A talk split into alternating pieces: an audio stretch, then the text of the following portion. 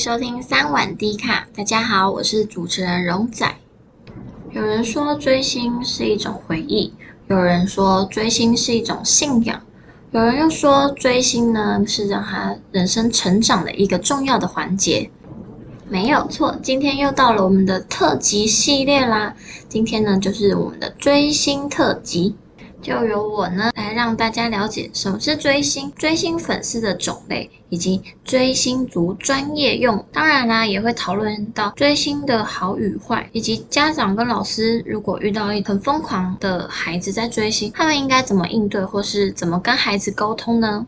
追星这个用法应该是从日本及韩国那边传出来的。日韩文化呢，将他人加油鼓励的行动称作应援。最早的应援活动并不是起源于粉丝，而是日本的体育赛事。随着日韩偶像事业越来越流行化与规模化，应援活动啊，逐渐应用在粉丝追星上。韩国人的团结还有爱国心，深深影响了他们的粉丝文化。比起日本，他们对追星更加疯狂，这使得韩国的应援活动更加多元与组织化，韩国的粉丝文化也随着韩流的影响。逐渐影响到其他国家，像是台湾也被影响在其中。大中华地区呢，通常将粉丝的昵称称为 “fan”，这是呢由英文的 “fans” 的音译而来的。而到了后来，原本追星单只是指粉丝在追韩国及日本的偶像，到现在为止呢，也逐渐应用在就是对各种明星或是演艺人员的追随以及热爱。包括欧美的歌星啊，团体也包含在内。不过今天呢，我会稍微偏重在韩国及日本文化上面来。跟大家讲解，因为毕竟大家都可以知道，K-pop 也就是韩流的影响，让现在很多人其实都是在追随着韩国明星以及韩国的偶像团体。当然，他们之间的一种文化算是次文化，以及他们之间的专业用语之后，都会稍微跟各位解释。其实荣仔我呢，本身也算是 K-pop 的。爱好者从大概国小五六年级就开始接触了 K-pop，然后也因此爱上，所以随时会在 follow 他们的动态消息。今天呢，我就要来让大家了解韩国文化之间的一些专业术语。如果你想要也了解韩国的文化、韩国偶像之间的运作模式的话，那你一定要来仔细听我接下来介绍喽。粉丝术入门篇第一篇，粉丝篇。嗯，第一个要来介绍的专有名词就是迷妹。迷妹，相信很多人平常都有听到。其实它的意思是指比较疯狂、热衷于追星的女性粉丝，而男性疯狂粉丝们就会被称为迷弟。再接下来是饭，饭是什么？是白饭吗？绝对不是白饭。饭的意思是来自英文的 fans 的谐音，都是指粉丝啊、爱好者、崇拜者。饭还有许多的延伸词。像是饭圈，饭圈的也是来自英文 fandom 粉丝区域，是指喜欢同一个偶像而聚集在一起的一群粉丝们，简称为饭圈。再来是狂饭，狂饭就是指极度非常非常喜欢偶像的粉丝，例如啊，手机荧幕、电脑桌布，还有房间的各种海报，都是自己喜欢的偶像。无论是在吃饭、睡觉时，每分每秒都是在看自己喜欢的偶像。买喜欢偶像的专辑、海报以及周边产品，有时啊见到在社交网站其他粉丝骂自己喜欢的偶像，不断的发言去攻击以及守护心爱偶像的行为，这些呢都算是比较激进一点的粉丝作为。再来是团饭，团饭是指什么？不是饭团的倒过来意思哦。团饭是指喜欢整个偶像团体组合，全部所有成员都喜欢的粉丝，像是我个人喜欢 Super Junior，我就是他们的团饭，他们所有里面每一个团我都很喜欢的意思。而唯饭的意思是指某对偶像团体里面只喜欢其中一个成员，又称为独饭，是孤独的那个独。通常是指对某位成员情有独钟，跟其他成员无关，或是团体解散都无所谓，只喜欢那个成员就好了。颜范就是颜值的那个颜，顾名思义就是非常喜欢偶像明星的样貌，纯粹就是喜欢他的脸蛋，沉迷于他们的外表。当然，这个还有另外的衍生词，像是英范，就是只喜欢偶像本身的歌声。对于偶像其他的作为或是人品都比较不在乎，而韩饭就是指不是韩国吃的饭哦，是指韩国本地当地的粉丝。有些人认为啊，韩饭是解释喜欢韩国偶像或明星的粉丝，不过两者都是一种称呼，就看大家怎么用。再来海外饭，海外饭是指来自四面八方喜欢韩星的粉丝，除了韩国本地以外。其他世界各地的粉丝都称为海外饭，包括我自己也算是海外饭。而屏幕饭，屏幕饭大家可能比较不了解，屏是指隔着电视啊、手机荧幕看着喜欢的偶像，无法亲身到现场追星。像是我自己也是常常隔着手机荧幕。看偶像团体的表演，下一个是脱饭。脱饭就是选择离开自己喜欢的偶像团体，不再做粉丝或歌迷，抛开自己心头所牵挂的东西。接下来是私生饭。私生饭这个行为，劝大家不要去效仿。它是指喜欢刺探偶像艺人隐私生活的粉丝，一般都会被列为黑名单，因为他们的追星行为已经超乎想象，已经有点太过激进、太过极端。像是跟踪、偷拍、偷窃的恶劣行为，都是侵犯偶像隐私、严重影响偶像生活的极端粉丝。像我本身知道私生饭做过的行为，就有可能偶像在手机直播，结果旁边的私生饭就会入镜，或是他会直接得知偶像的私人手机电话号码，在偶像直播的时候打进来。跟他聊天，我觉得这已经有点严重影响到偶像的生私生活，还有他的生活领域，严重侵犯，这比狗仔还要可怕，所以不可被效仿的对象。接下来两个也都是比较不好的意思，是脑残粉。脑残粉呢，就是指极度痴迷、疯狂追星而失去理智的粉丝。对于不利偶像的言论猛烈攻击对方，引起大规模的网络战争，互相斗骂，甚至会伤及无辜的人。他们会愿意为偶像付出和失去一切，就是有一点像失去理智的感觉。接下来是安 T 饭，也就是俗称的黑粉。安 T 的意思就是反对的意思。嗯，它是起源于韩国，是指反对特定偶像团体或艺人，并进行攻击的组织。简单来说呢，嗯，有些人不喜欢或极度厌恶某位偶像团体或艺人，就从不同的途径去攻击对方，例如恶搞、传播谣言，伪装喜欢偶像的粉丝去诋毁其他的偶像或粉丝，或者是用社交媒体、论坛。等网络平台去发送病毒或广泛传播负面消息，甚至啊更极端会恐吓或伤害偶像艺人。像之前东方神起也是一个韩国的男子团体，就曾经收到黑粉偷偷在水里面加胶水的一瓶水，然后那名偶像不知情喝下去，就当然是中毒，被紧急送医送急诊。当时这件事情闹得非常大，而且对该偶像也有很大很大的阴影。好啦，粉丝的种类大概就到这里为止。不知道各位听众有没有听得雾煞煞，想说天哪，不就是个追星，为什么搞得这么复杂？对，没错，就是这么的复杂。想当年荣仔我踏进那个圈子的时候，也是花了好长一段时间才去了解其中的一些专业术语呢。好，接下来要介绍的第一个是本命。本命呢是指。作为一名热爱偶像的粉丝，通常都会有一个本命，它是指团队中最喜欢的成员，在粉丝心目中的地位是无可取代的，又可称为私心。接下来是副命，副命应该也很好理解，就是指团队中第二个喜欢的成员，而初心呢，则是指第一次喜欢的偶像团体及艺人。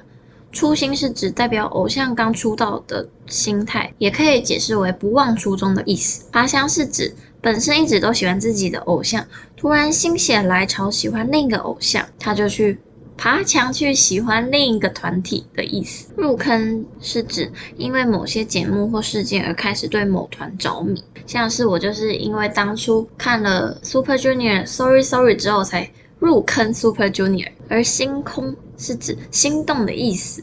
不论是偶像做什么事情啊，都会令人心空，比较像是可以理解为为了他而小鹿乱撞，心中突然乱了心跳的感觉。而麻瓜，麻瓜不是指哈利波特里面的用语哦，各位哈利波特迷的不要太激动，它是指一些不留意韩流的人，不懂 K-pop 圈子的人。我们就会称为麻瓜。好，那接下来算是讲关于偶像的专业名词喽。第一个，爱豆就是英文 idol 的意思，也就是指偶像明星。韩流呢，则是指韩国文化产品在亚洲和世界范围内流行的现象，也会被称为首次登上舞台。出道过后啊，为了报答粉丝们支持，每年都会有出道周年和粉丝祝贺的活动。忙内在偶像团队中年纪最小的成员，也就是我们的老幺，大多呢都是全队最疼爱的成员之一。担当则是在偶像团体中，不同的成员都会负责不同的职务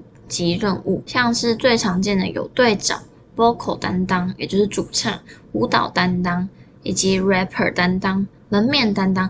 门面担当呢，就是公认外貌和形象最佳的成员。又称为形象担当，门面呢是可以提升团队整体的魅力担当，一般呢都会选择最出众和人气最好的成员，像是我们的台湾女孩周子瑜，就是在 TWICE 团队里面的门面担当。团魂呢是一个偶像团体的灵魂，队友互相彼此之间关心扶持啊，或是关系非常要好。融洽，好像亲人一样，永远都不会分离。初丁，初丁，大家应该也是不太熟悉哦。初丁是小孩子幼稚般的行为。接下来是四次元，四次元大家应该也比较好理解，就是形容思维异于常人、异于普通人，行为举止很难预料，摸不着头绪。有时候想说，奇怪，你在干嘛？你怎么会有这样的行为？但其实四次元的行为在综艺里面也常常让人家捧腹大笑。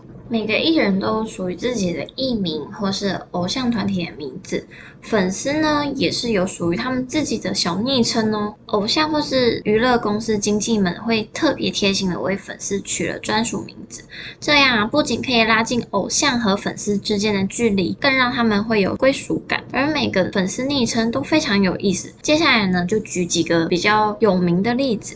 像是 Super Junior 的粉丝就称为 ELF，是 Everlasting Friend，永远的朋友的意思。而少女时代的粉丝呢是 SONG，与韩文愿望的发音相同，SO 代表少女时代，ONE 则代表歌迷齐心一致，也就是少女时代和粉丝的心永远紧紧连在一起。接下来是最近的大事，韩国男子团体防弹少年，他们的粉丝名称则是 ARMY，英文全名是 Adorable Representative MC for Young，让人敬仰的青年。ARMY 的意思就是军队，防弹衣与军队总在一起，意思就是指粉丝们与防弹少年们一直同在一起。TWICE 的粉丝则是 ONCE，粉丝给予一次的爱，TWICE 成员们会以两倍的爱来报答。台湾也有属于自己的私名称，像是五月天的粉丝们，通常也都会被称为五迷。我觉得这不仅是可以拉近偶像与粉丝之间的距离，也算是粉丝之间的一些小暗号吧。像是有时候如果在场合交了一群新朋友，有时候呢就会透过一些暗号来确认我们是不是都是属于同一个圈子的人哦。接下来要介绍的则是跟演唱会、音乐或综艺节目、偶像活动有关的应援，像我刚。刚前面有提过，将自己心爱的偶像给予最大的鼓励和支持。应援这个文化在韩国是非常非常有名，虽然它是从日本源起，但是它在韩国已经形成一种独有的文化。它是指各种。不同类型的方式，可以为自己的偶像们在演唱会、音乐或节目活动上打气。他们也有属于自己的应援口号，是指针对歌曲表演在特定时间内，粉丝们会共同呼喊的一些口号。除了可以炒热现场气氛之外，同时呢，粉丝们对偶像表演一种的回馈。网络上有非常多的应援教学，教粉丝们如何在不同歌曲中喊口号来支持自己的偶像。应援物则是指粉丝们为心爱偶像设计的制作物品，除了粉丝会亲自制作之外，一些经纪娱乐公司都会制作偶像的产品。这些啊，真的是花了很粉丝很多很多的钱呢，因为他们每一个都不便宜。最著名的应援物有手灯，还有应援棒。手灯呢，就是在演唱会一定要具备的闪亮道具啦，一般是由官方公司制作。手灯就其实好像荧光棒一样，发出闪亮的光来支持偶像。而现在的手灯啊，变化超级多，有远端遥控的 LED 色彩灯和震动功能，在演唱会上整体出现一大片海洋，画面极其壮观。而应援手幅呢，则是指粉丝们会自己制作自己的手幅，手幅可以用不同的颜色或是文字语句去表达对偶像的心意。通常手幅是在演唱会上举起来的。令偶像们能够清楚看见。除了手幅之外，还会有粉丝的排字应援。韩国的粉丝排字应援真的非常非常的厉害，很像国庆上会看到那种排字表演秀。应援色则是韩国特殊的粉丝文化，每个偶像艺人都有属于自己的颜色代表。像我喜欢的 Super Junior，代表色就是宝蓝色。通常呢，应援棒跟演应援色会是一样的，都是用来支持心爱的偶像们。除了这些应援之外，还有更特特别是食物应援。食物应援呢，是指粉丝们会准备大量的食物送给后台偶像艺人和工作人员食用，甚至啊会包餐车到外景或是戏剧拍摄现场，免费提供或现场烹饪食物的服务。另外一个是很常会见的送大米应援，是由粉丝们集资购买大米，除了达到应援目的外，同时呢也非常具有善心，因为这些大米啊会在艺人活动结束后以明星的名义捐给慈善机构，帮助弱势社群，这是被认为非常具有正面跟良善的应援活动。每逢偶像艺人生日，粉丝们都会花费，除了送礼物给偶像之外，还会在各种公共交通工具上，像是巴士啊、捷运啊，或是捷运站内的地铁灯箱，都会印上自己偶像的照片，祝贺偶像生日快乐。打歌是指发表新歌的团体或歌手都会上节目当嘉宾表演自己的新歌来宣传专打榜这个名词就比较特别，它是指一首歌处于正在宣传的阶段，为了偶像的歌曲有更高的知名度，需要靠粉丝们的喜欢程度来调查歌曲的欢迎程度。最常见的就是刷音榜、刷音源。其实简单来说，粉丝们会疯狂听那个歌，当自己偶像的新歌或是新专辑，把它排到最上面，让它有名次的概念。听到这里。对韩流不太了解的朋友们，是不是没办法想象之间的疯狂程度？这些独特的文化，应该也是让大家会这么热衷偶像团体或是艺人其中原因吧？会有一种热血以及想要奋斗的目标的感觉。最后啊，介绍几个常常见的韩国特有词语。第一个是大发，大发可以形容人事物。或是物件非常厉害的意思，有时候啊会出乎意料的事情或荒唐的事情都可以使用。Fighting，Fighting 不是打架，Fighting 是指加油的意思，是韩国人经常使用的一个词语。出卡呢，祝贺、恭喜的意思，最常用于粉丝会祝贺偶像生日或是音乐节目拿一位的情况。黑洞呢，则是指形容人表面上看起来很聪明，但偶然一下子与平时的形象不太一样，或是出现很愚蠢搞笑的事。错误，在韩国综艺节目上，有些人会被称为游戏黑洞，意思就是非常不会玩游戏的人。最后一个吃土跟卖肾，吃土呢不是指真的去吃泥土，卖肾也不是指要把自己的器官卖出去，它是指买专辑或买周边产品或看演唱会后没钱，非常穷的意思。卖肾就是形容要穷到拿来卖肾来赚钱。以上我讲的这些都算是追星族必备的粉丝术语，是不是真的非常多、非常复杂又有一定的专业程度呢？讲到这里，希望还对韩国文化还不了解的朋友们，听完之后也会对 K-pop 有一定的了解程度，或是对追星这个行为有一定的认识。好，下一个单元呢，我会来聊聊追星的利与弊、好与坏，以及在 D 卡上卡友们分享的一些追星小事迹。那接下来呢，荣仔私心想要为大家播放一首，嗯，我最喜欢的韩国男子团体 Super Junior 的一首歌，也是他们最新专辑里面收录的一首新歌，是 Somebody's New，希望大家会喜欢。 아직도 실수투성이고 뭔가 마음에 들지 않아. 왜 그런 눈빛으로 나를 보고 있는 걸까? 화려해지면 질수록 더 텅 빈 너의 마음을 알아. 저 거울 속 너와 난 친해질 수 없는 걸까? 어, 난 어딘가 좀 고장난 것 같아. 엉망으로 다 꼬인 것만 같아. 언제부터 나 자신에게도 화를 받지 못하게 돼버린 걸까? 나는 여전히 어른인데도 길을 잃고서 헤매고 있어. 끝도 없이 뻗은 이름도 없는 도로 위에 서 있어. Let's go. 언제부턴가 잊고 지냈던 소중한 내 사람들과 지난 꿈들을 되찾고 싶어. 난 이제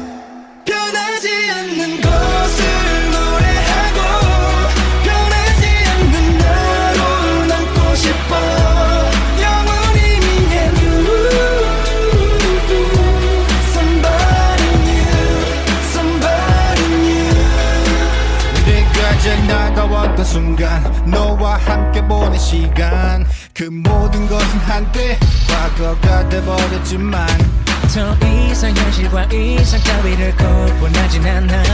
난 지금 여기 있고 아직 늦지 않았으니까.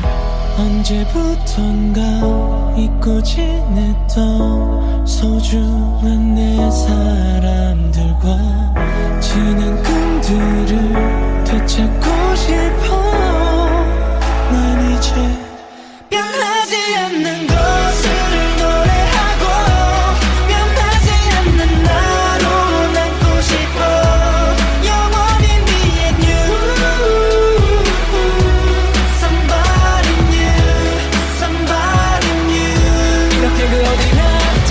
완벽한 여정이 아니라도 행복한 게더 중요하지. 나는 이더라도 너는 그더라도 괜찮아. 영원히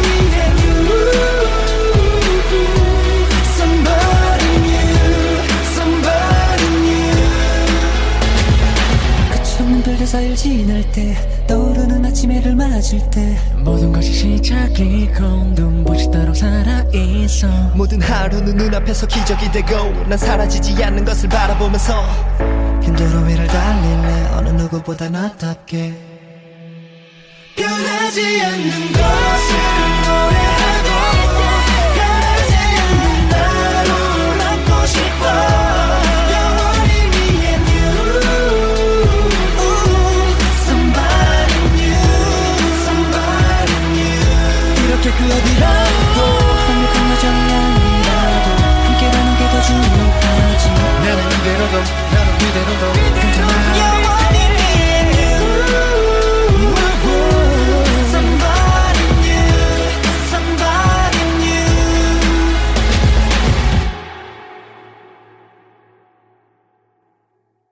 介绍完追星间的专业术语后，想要来跟大家聊一聊追星这件事情的利与弊、好与坏，以及 D 卡上面卡友们分享的一些小趣事。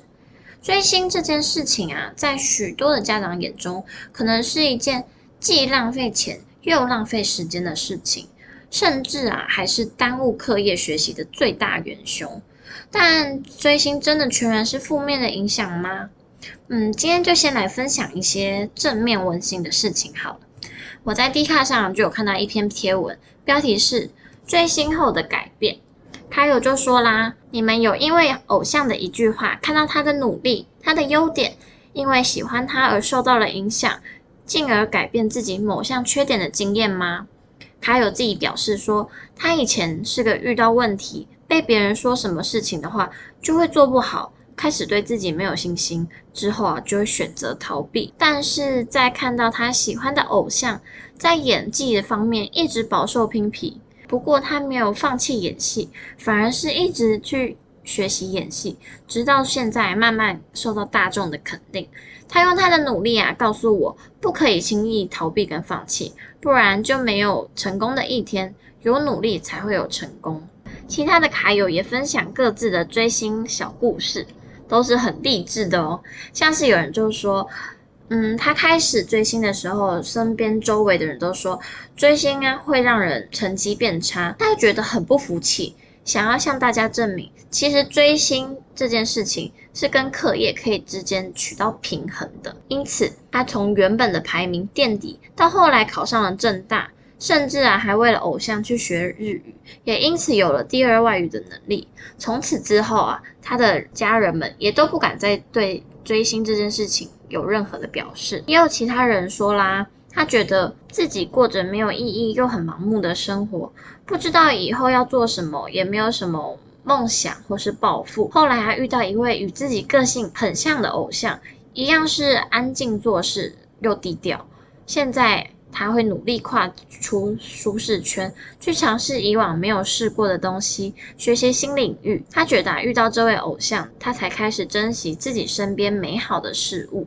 其实不止刚刚上述说的那些小故事，我自己本身也是有听过很多励志的小故事，像是有人真的很喜欢韩国的文化、韩国的偶像，因此啊，他就开始学习韩语啊，开始学习影音剪辑之类的。到后来，他现在真的在韩国电视台工作。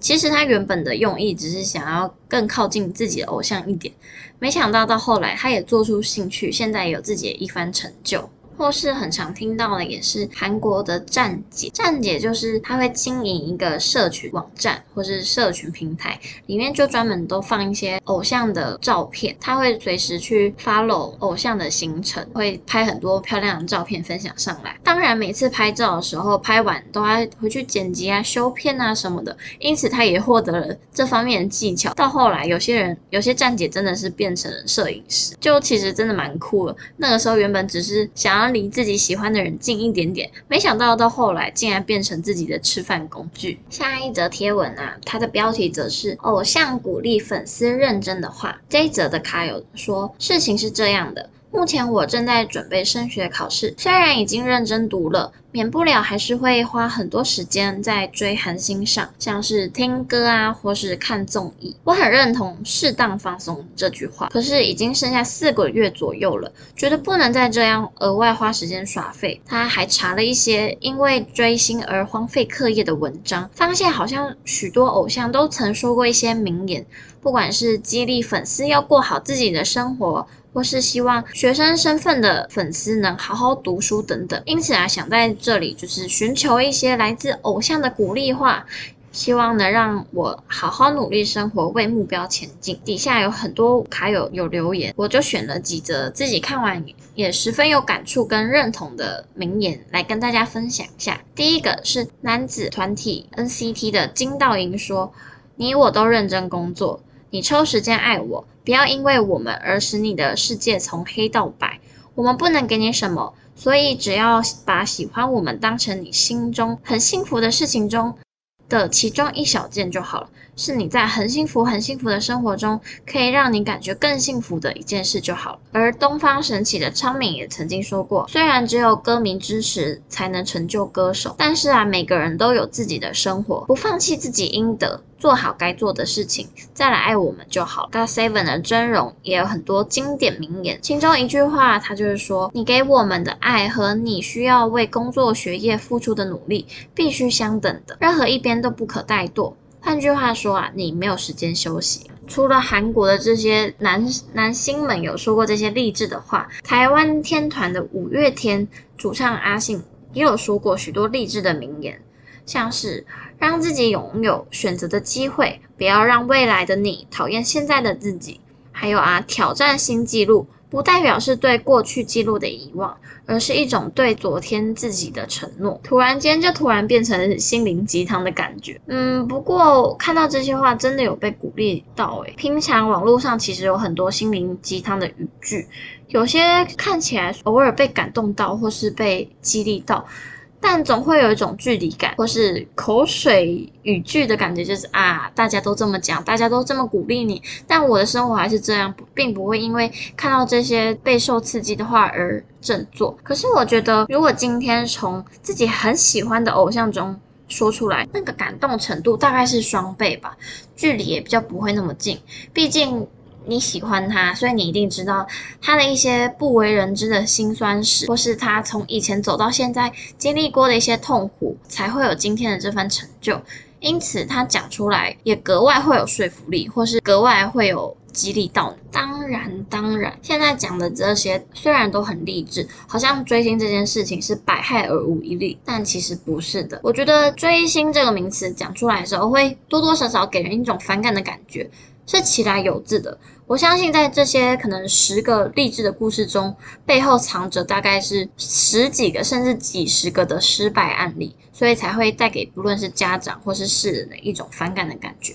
现在啊，就来分享一下比较负面的例子。英国就曾经调查过说，当地学生的追星行为越来越疯狂和不理性，大部分青少年对名人视若神明，发梦啊都只想做体育明星或是歌星，导致无心向学，荒废学业。英国的教师及讲师协会早前呢、啊、向三百名的老师进行调查，接近三分之二的老师都说，最近啊学生视体育明星为榜样，超过一半的学生渴望做流行歌手，他们啊会尝试模仿名人的打扮和行为以及言行举止，以致衣着啊性感的少年到处都可以见。调查还指出，追星文化令学生渐渐养成贪慕虚荣的心态，认为没有其他职业比得上做名人。一名小学老师就说啦，太多学生认为学业不值一顾，因为他们只要透过参加真人秀就能轻易的功成就。之前还有一名十六岁的韩妹，她登上了韩国的综艺节目，她是个全职的追星以及兼职学生。她在那个节目上，他的好友就爆料说，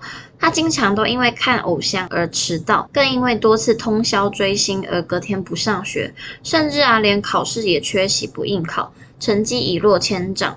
最终导致要留级一年，重读中山，而所有朋友都顺利升上高中。因为啊是家中的老幺，父母都忙着赚钱养家，根本没时间顾他啦。小时候还因为差点得重病而死掉，因此父母只希望他能健健康康的成长。其实啊，他们有设法了解女儿追星的心态。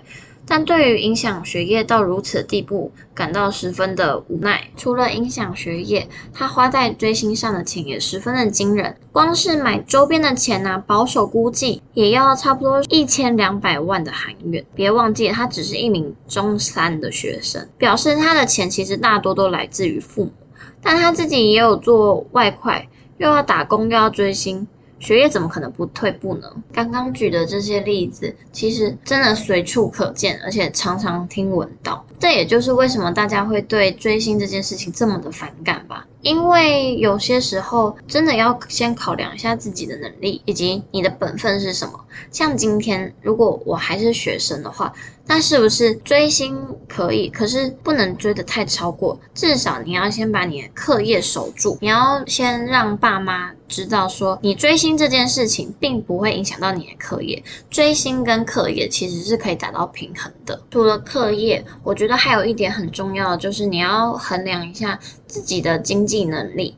像是我也是一个追星族，我也会去看演唱会，去买他们的专辑，或是去买一些他们相关的周边。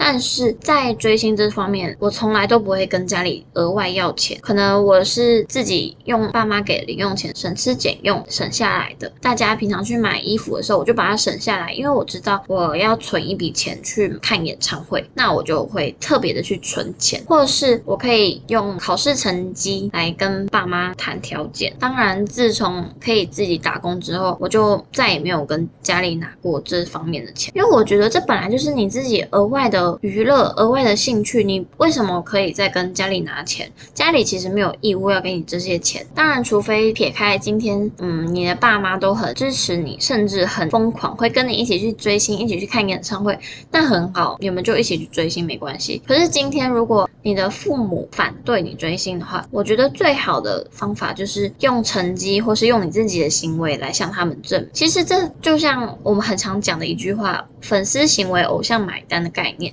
今天你追星这个行为，就不只代表你自己，还代表着这个文化、这个行为对你的影响。你因为追星而成绩变不好，这样到底要说服谁？你追星这件事情是一件非常健康的事情，或是是一件非常合宜的事情？我觉得这其实跟谈恋爱也有异曲同工之妙。我不是说追星就很像谈恋爱，我的意思是说，像之前可能国中、高中谈恋爱的时候，有些人多多少少。都会被父母反对，想说这么早干嘛要谈恋爱？谈恋爱的话，不外乎就是会影响课业，会荒废课业，或是会不专心上课，会分心。当然，可是也是有很多对情侣用他们自己的行为、自己的成绩来向大家证，谈恋爱也是一件很健康的事情。他们可以一起督促彼此，一起进步，一起朝目标迈进。我相信这样子，大家绝对就不会再说什么。就像刚刚有分享的那位考上政大的卡友一样，他也是用他自己的行为来向大家证明他做的这件事情是很健康。所以，如果今天各位朋友跟家中的长辈在追星这方面有所冲突，意见有所冲突的话，我觉得不妨你就用你自己的行为跟你自己的能力来向他们证明，做这件事情不但不会影响课业。甚至如果可以的话，我也不会向家里要任何一分钱，因为这就是我自己想做，我自己可以做的。这样子他们也管不了你。身为爸妈，发现了孩子有追星这件事情，嗯，通常可能会很困扰，想说不知道该怎么跟他们沟通，怕。沟通，他们会觉得你很啰嗦，嫌东嫌西，不懂我们，这样反而会造成亲子间的距离越来越大。又或者怕放任的话，真的会影响到课业，甚至等了真的到成名一定的阶段的时候，就会变得一发不可收拾。其实有经过医学认证的偶像崇拜。是正常的人格发展过程，在人格发展理论中，十二至十八岁是很重要的自我认同时期。这时候的孩子会透过模仿的方法，帮助自己了解自我，避免角色混乱的情况发生，而进而会有了崇拜偶像或是追星的行为。那今天爸妈可能就会很烦恼了，说啊，我的孩子太沉迷追星怎么办？嗯，这里讲差不多三个大方向来跟大家分享。跟各位爸爸妈妈们分享，第一个是频率相同。我们会吵架，会争执，往往起因于各有各的立场，却不愿意倾听。因此啊，建立有效的沟通就是第一个步骤。找一个适合的时间和地点，双方可以好好坐下来，诚实的、完整将自己的想法说出来。在倾诉的过程中，即使听到不爱听的话，也记得不要急着打断，让对方好好说完。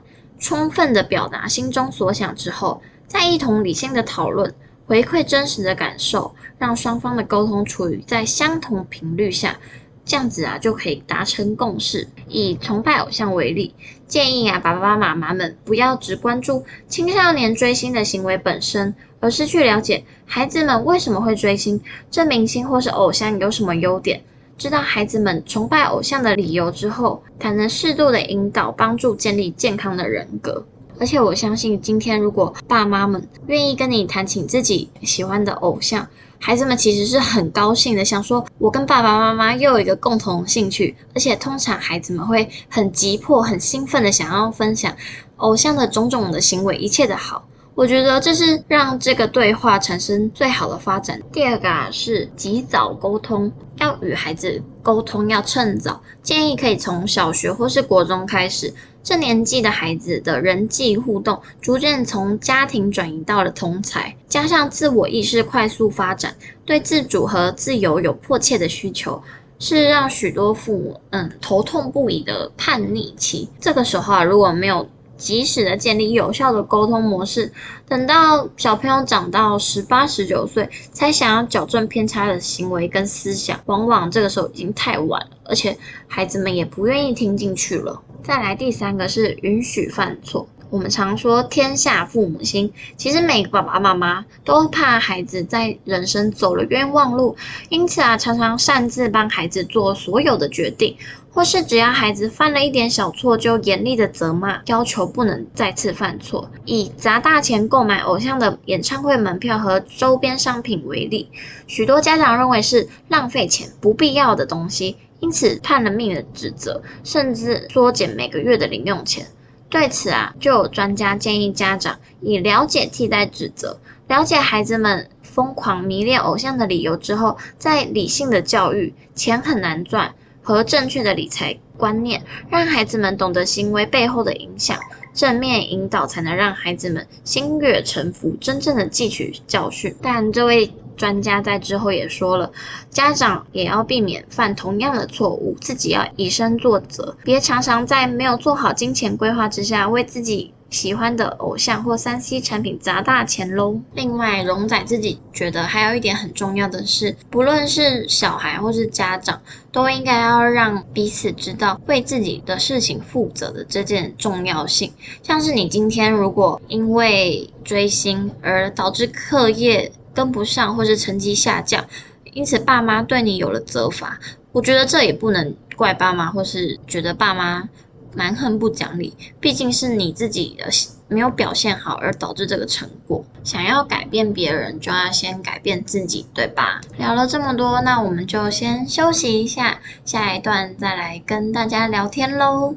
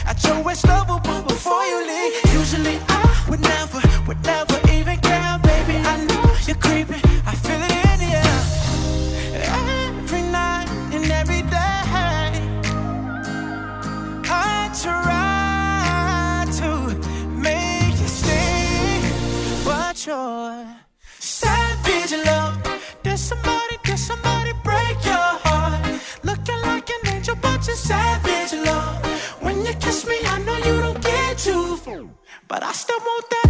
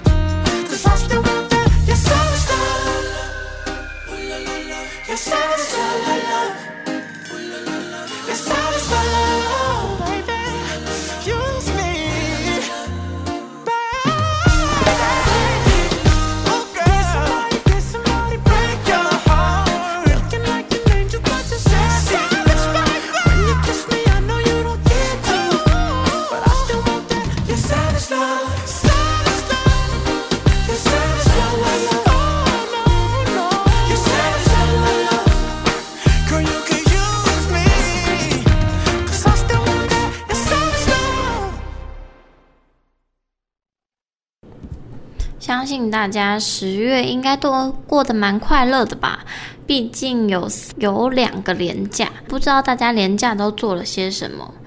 荣仔我本身呐、啊，这两个连假其实都在玩，有点惭愧。嗯，第一个中秋连假我是跟家人一起去太平山玩，而国庆连假的时候，我则是跟朋友一起去绿岛玩，顺便帮朋友庆生。从绿岛回来的我真的是直接黑了一大截，但是绿岛真的好漂亮。去了绿岛之后，我有好一阵子都没办法适应高雄的步调。绿岛那边生活起来真的很惬意，很快乐。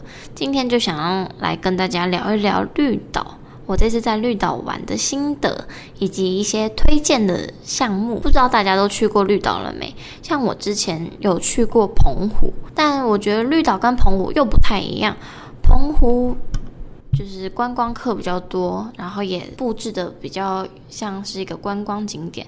但绿岛保留原始的样貌还蛮多的，虽然商家也是有卖伴手礼，但去那边会真正的有一种融入当地生活的感觉。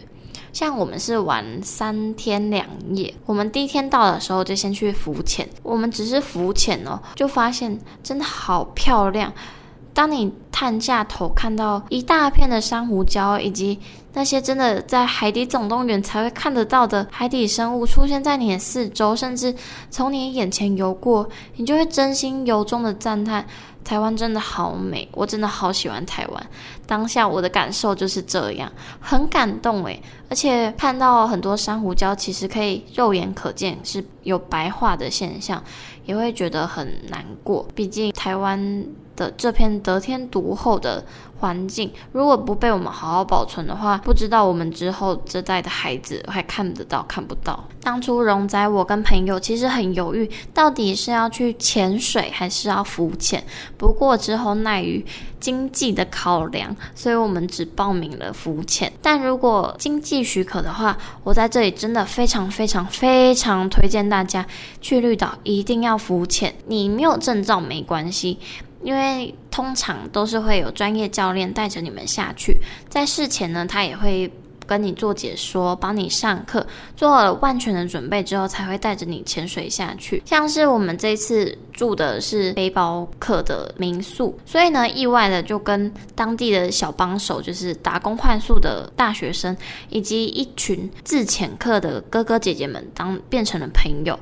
那群自潜客的哥哥姐姐还蛮酷的，他们是来自四面各地不同地方，有些人是从台北，有些人是从台南下来的，他们就是一群爱好潜水的人，然后常常会一起组团，一起去。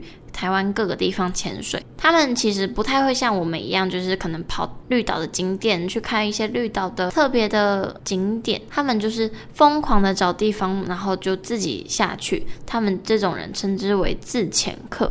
那个时候晚上的时候，我们就在民宿客厅前面聊天，他们就给我们看当天下去潜水拍的照片，真的好漂亮，而且可以近距离的观赏到。海底生物的生活模式、运作模式，甚至还可以近距离的接触到尼莫。就是小丑鱼，真的好可爱。我看了他们照片啊，就想说以后总有一天我一定要去绿岛打工换宿，然后顺便考了潜水的执照。我们有幸生活在台湾这片美丽的宝岛，真的要好好探索台湾的每一寸角落。而且很酷的是，我觉得在外岛的海都很漂亮。当地的人就说，绿岛的海之所以会这么漂亮，是因为绿岛靠近太平洋嘛，而太平洋有一个很著名的海流就是黑潮，他说黑潮会一直，呃，专业术语我有点忘记，但总之好像就是一直流动，所以会导致水很清澈、很漂亮。在天气好的时候啊，往绿岛的海看过去，是有好多层颜色所组成的，有最一开始的透明，到后来的浅绿、湖水绿、浅蓝，再到后来是深蓝、天空蓝。或是藏蓝，真的很明显的可以看到每个颜色的海，而且也可以感受到什么是波光粼粼的画面。从太阳照下去，海是一片汪洋，一片平静，折射出来的那种小光小光泽。哎呀，我真的很难用言语描述那种美。嗯，刚好现在疫情嘛，所以我真的很建议大家可以安排一次外岛的旅行。不过也要小心，像是因为我们国庆连假去，那个时候刚好是东北季风盛行的时候，我们那个时候坐的船非常的晃，因为东北季风嘛，很像在坐海盗船，真的会有离心力，然后会心脏跟着。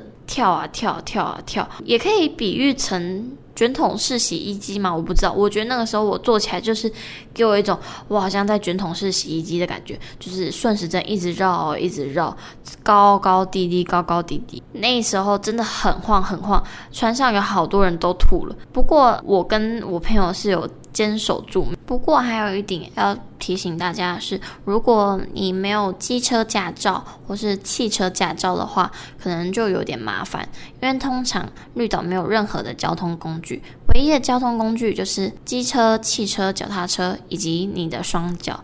可是呢，绿岛又有很多上坡，就是你在环岛的时候需要上坡下坡，所以骑脚踏车跟走路真的很不方便。如果要去找那种秘密景点的话，就真的建议要骑车。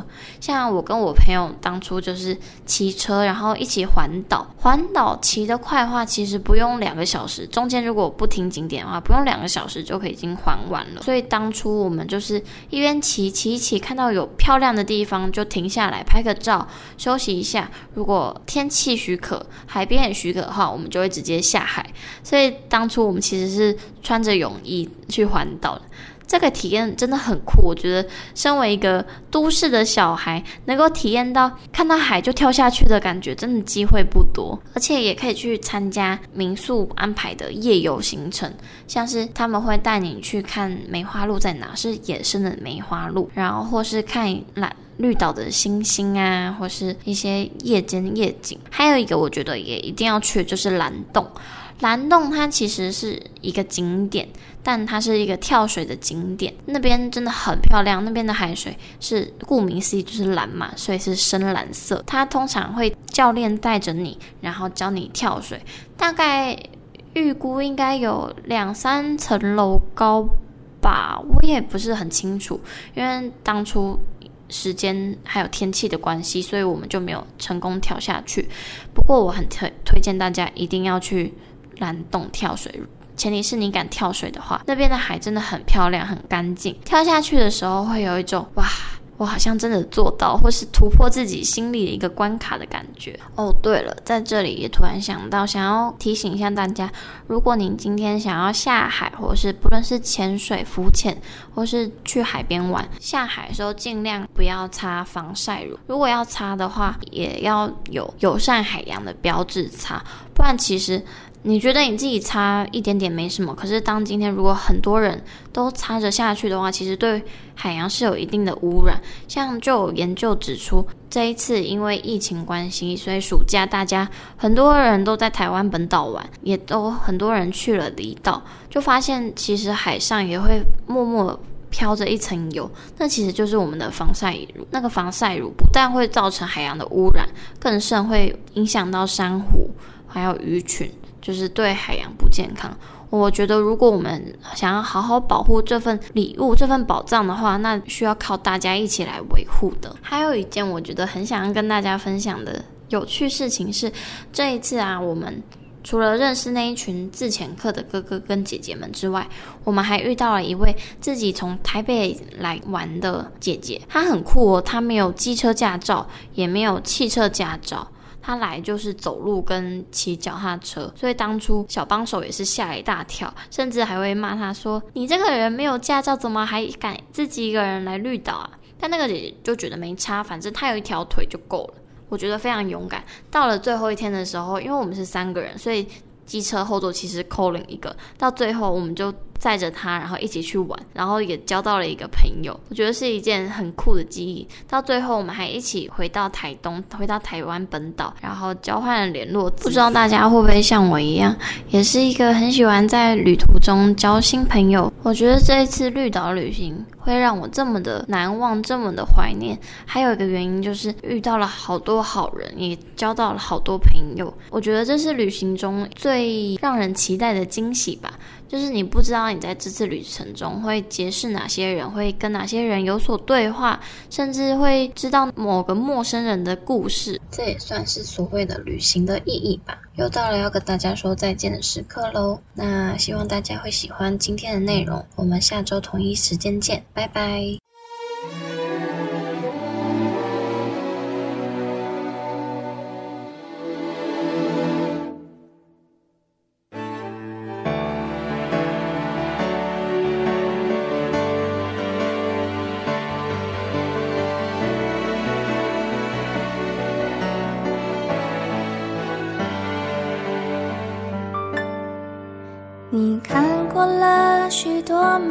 你看过了许多美女，你迷失在地图上每一道短暂的光阴。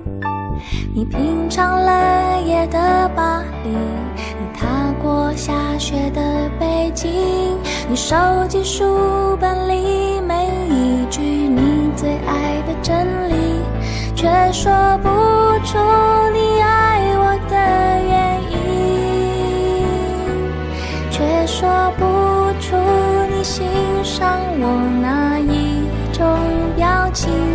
却说不出在什么场合我曾让你动心，说不出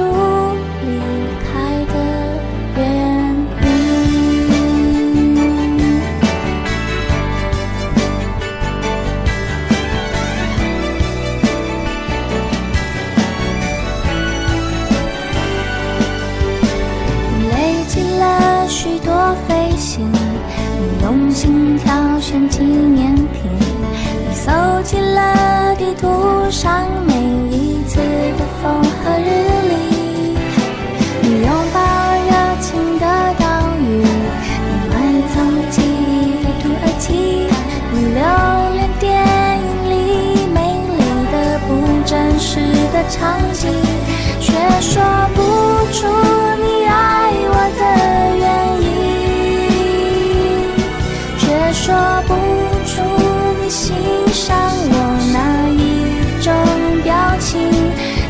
说不出在什么场合